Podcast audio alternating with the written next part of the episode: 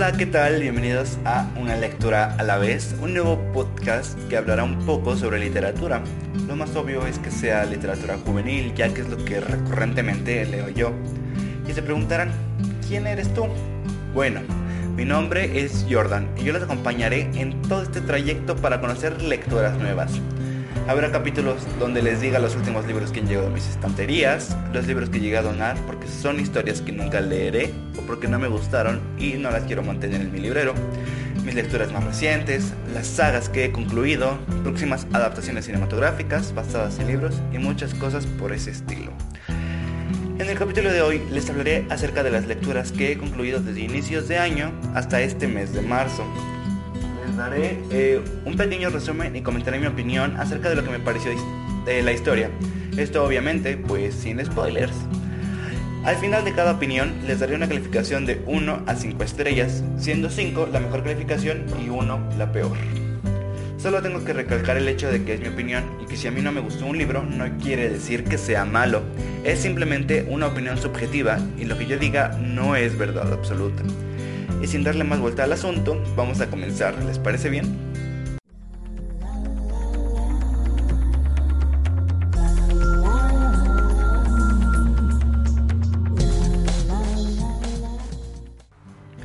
El primer libro del que les hablaré se llama Troll Hunters Cazadores de Trolls, escrito por Guillermo del Toro y Daniel Kraus.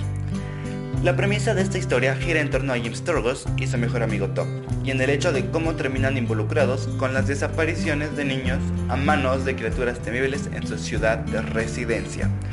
Si es que ustedes son fans de Guillermo del Toro como yo, sabrán que este libro tiene una adaptación de serie animada en Netflix dirigida por el mismísimo Guillermo del Toro, que cuenta con tres temporadas. Mi opinión se basará eh, tanto en la historia del libro como en una pequeña comparación de la serie. Es cierto que el libro describe criaturas abominables y escenas muy eh, explícitas, sin embargo, yo nunca logré conectar por completo ni con los personajes ni con la historia. Cada página que leía sentía que realmente no pasaba nada relevante o algo que me hiciera emocionarme.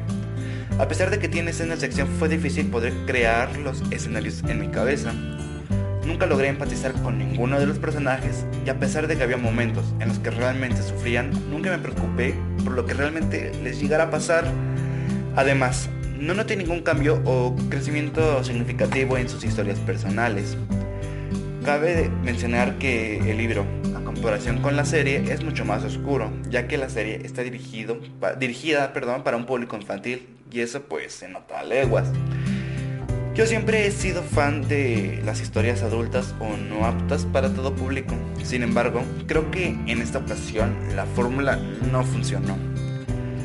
A pesar de que el libro y la serie no tienen ningún parecido, más que los personajes y los escenarios donde se desarrolla la historia, fue mejor pensada la serie. Claro está que es más sencillo desarrollar toda una historia en tres temporadas que en un libro de aproximadamente 300, 350 páginas.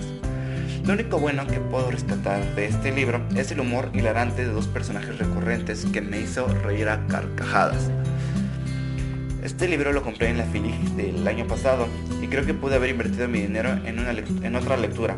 Y yo por eso a este libro le doy dos estrellas de 5. Y bueno, desviándome un poco del tema de, de, los libros, honestamente yo a la serie le daría 4 estrellas.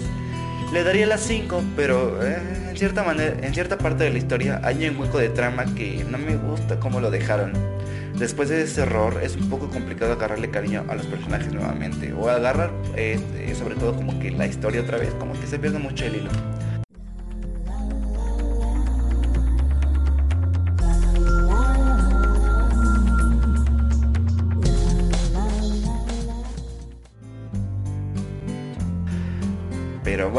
Ya pasando a un libro completamente diferente, es hora de hablar de Bueno en la cama de Jennifer Weiner, el primer, el primer libro de una duología chiclit que concluye con algunas chicas.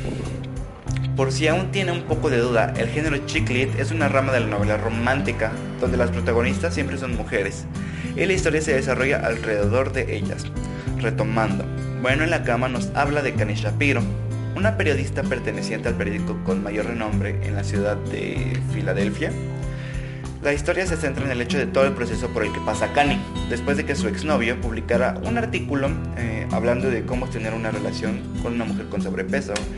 Cabe recalcar pues que en este caso eh, Kanye, Shapiro, el personaje principal, es un personaje con, digamos, sobrepeso. Es un libro ligero que se puede acabar fácil en dos o tres días, donde el objetivo es fomentar el amor por uno mismo y su cuerpo. Honestamente, es un poco uno de los pocos libros que me han hecho reír a carcajadas y en voz alta. Eh, sin embargo, no todo es color de rosas, puesto que a pesar de que la historia es buena, el personaje principal, la mitad del libro, se hace completamente desesperante. Y no lo digo por decir, tengo mis razones, claro que sí. Se vuelve desesperante porque siempre, y digo, siempre que al personaje le pasaba algo bueno, buscaba la forma de hacerse sentir miserable, como si sus logros no valieran nada, como si el autor hubiera dicho, sí, que le pasa algo bueno, pero que siempre esté triste porque, ay, o sea, no puede ser feliz. A todo esto le agregamos la obsesión de Kanye por su exnovio.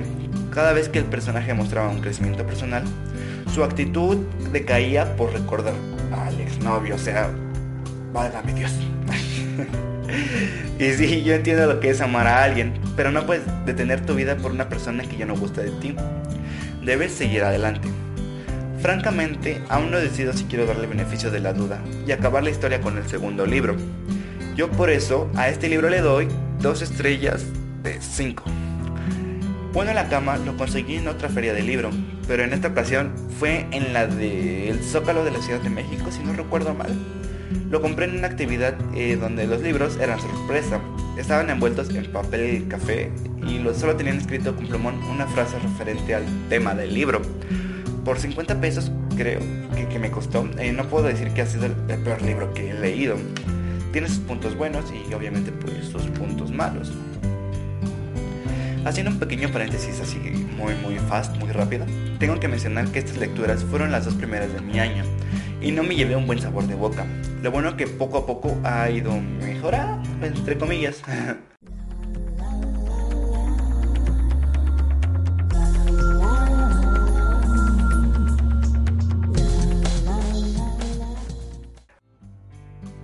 Bueno, pues siguiendo con este wrap es turno de la vida que no elegí de Lorena Franco. Este libro narra la historia de Nora, una ejecutiva exitosa con una vida de ensueño, y de Bonnie, una joven bruja que trabaja para Nora y que recibe malos tratos por parte de ella hasta que un día Bonnie eh, decide hechizarla por no respetarla prácticamente y la hace vivir la vida que hubiera tenido si hubiera tomado las decisiones contrarias a las que había tomado para llegar a donde está. Yo siempre he sido fan de la existencia y complejidad de las líneas del tiempo. Es por eso que este libro me cayó como eh, anillo al dedo. Me encariñé con absolutamente todos los personajes que tienen cierto peso en la historia y del mensaje que transmite el libro, el cual te pone a pensar en todas las decisiones que has tomado y cómo, cómo cambiaría tu vida radicalmente si hubieras decidido otra cosa diferente. Durante todo el libro, que no es muy largo, lloré alrededor de tres veces porque tiene momentos tan emotivos que no puedes evitar que te salgan las lágrimas. Nunca he sido fan del amor dentro de los libros, a menos que sea una historia bien construida. Y créanme, créanme que, es en serio cuando les digo que este libro lo, logra rotundamente. Aparte de que el romance cae en el segundo plano, todo lo que sucede dentro de esta relación es creíble y te hace sentir miel, la miel que se derrama. En cierto punto me costó agarrarle ritmo a la historia porque como no tiene demasiadas páginas, todo iba como que, ¿cómo explicárselos? Como que muy a prisa. Sin embargo, una vez que sabes cómo maneja la narración la autora, no puedes parar de leer. Y no deberías dejar de leer porque es un tingo y tango de emociones. Hace unos días leí que Laura Franco es conocida por escribir en su mayoría historias que giran en torno a viajes en el tiempo o líneas temporales. Yo que soy amante de esto me parece una idea genial. No obstante, para algunos lectores puede llegar a ser un tanto repetitivo, repetitivo llamémosle. Aunque la crítica dice que a pesar de que sus historias se centran en el mismo punto, todas son únicas y diferentes en cada una de ellas. O sea, como que, ajá, no, se, escucha interesante, ¿no creen? ¿Leería más de la autora? Claro que sí, sin duda alguna. Muero por adentrarme en otro de esos mundos. Yo por eso a este libro le doy 5 estrellas de 5. Como ven, pues es el primer libro que le doy 5 estrellas dentro de este grupo, pero bueno, o sea, no pasa nada. A veces hay lecturas buenas y a veces hay lecturas malas. Yo creo que todos nos hemos encontrado con lecturas así, ¿no? ¿No están de acuerdo?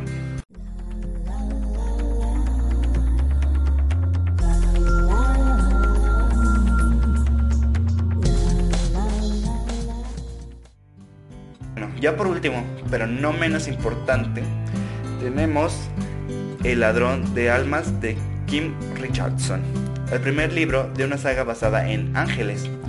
¿Se imagina que al morir las personas tengan una segunda oportunidad de vivir, pero en esta ocasión siendo ángeles que forman parte de una división de defensa encargada de salvaguardar, de cuidar la integridad de los humanos, enfrentando demonios que se quieren apoderar del mundo mortal. O sea, suena muy complejo esto que les acabo de decir, pero créanme que eh, más o menos así va la trama y, o sea, suena confuso, pero una vez que empiezas a leer la historia, que toma un poquito más de sentido.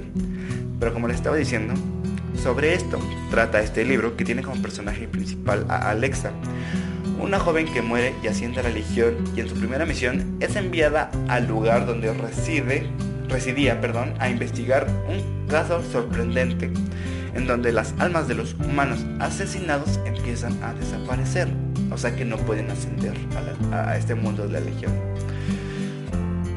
Ante, antes de que me vaya de que se me vaya la idea, quiero dejar en claro mi punto planteado en el libro anterior sobre un romance bien creado, que en este caso este libro no tiene. Cuando la historia se está desarrollando de buena manera y tomando buen ritmo, de la nada a Alexa le llega un pensamiento de su amado que apenas conoce y ya lo ama con toda su vida. O sea, no, no, no, no puedo con historias de este tipo. O sea, no sé, me enfada.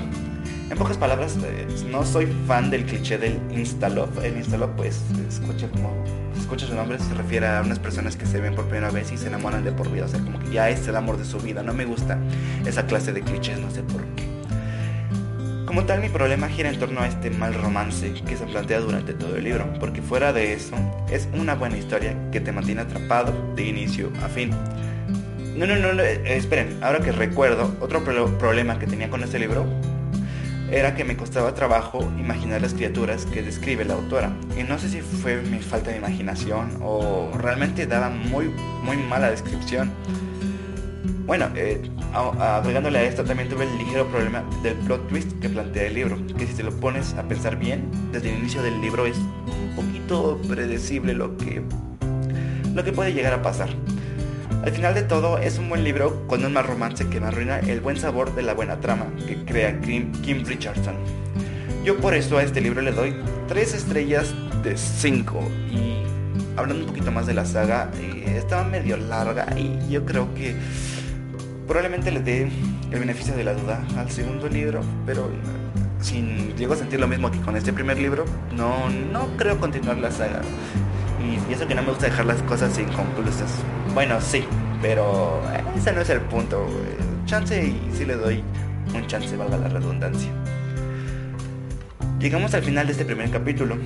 Espero que no les haya molestado mi fangirleo masivo y el salseo. También espero que hayan tomado nota de algunos de los libros para sus lecturas futuras, que como tal es el objetivo de este podcast. También eh, otro de los objetivos es fomentar un poquito más la lectura. De verdad, créanme que cuando les digo que leer te transporta a lugares inimaginables, solo es cuestión de que encuentres tu, tu tipo de lectura, por ejemplo. Yo no puedo leer algo de superación personal porque simplemente no, no me entra o de finanzas o algo por el estilo, ¿no? Para generar buenos ingresos en tu negocio y cosas así. O sea, realmente no es algo que me agrada a mí. Yo soy más de mundos fantasiosos, de libros contemporáneos, de cosas extraordinarias fuera del mundo real. No sé si tiene un poquito de sentido, pero son de la clase de libros de los que yo estoy eh, enamorado. Pero bueno, hay miles de millones de historias como para no querer adentrarse en el mundo de la lectura. Así que espero algún día puedan infantilizar conmigo. Yo soy Jordan y nos, nos escuchamos en el siguiente capítulo de Una lectura a la vez. Muchas gracias.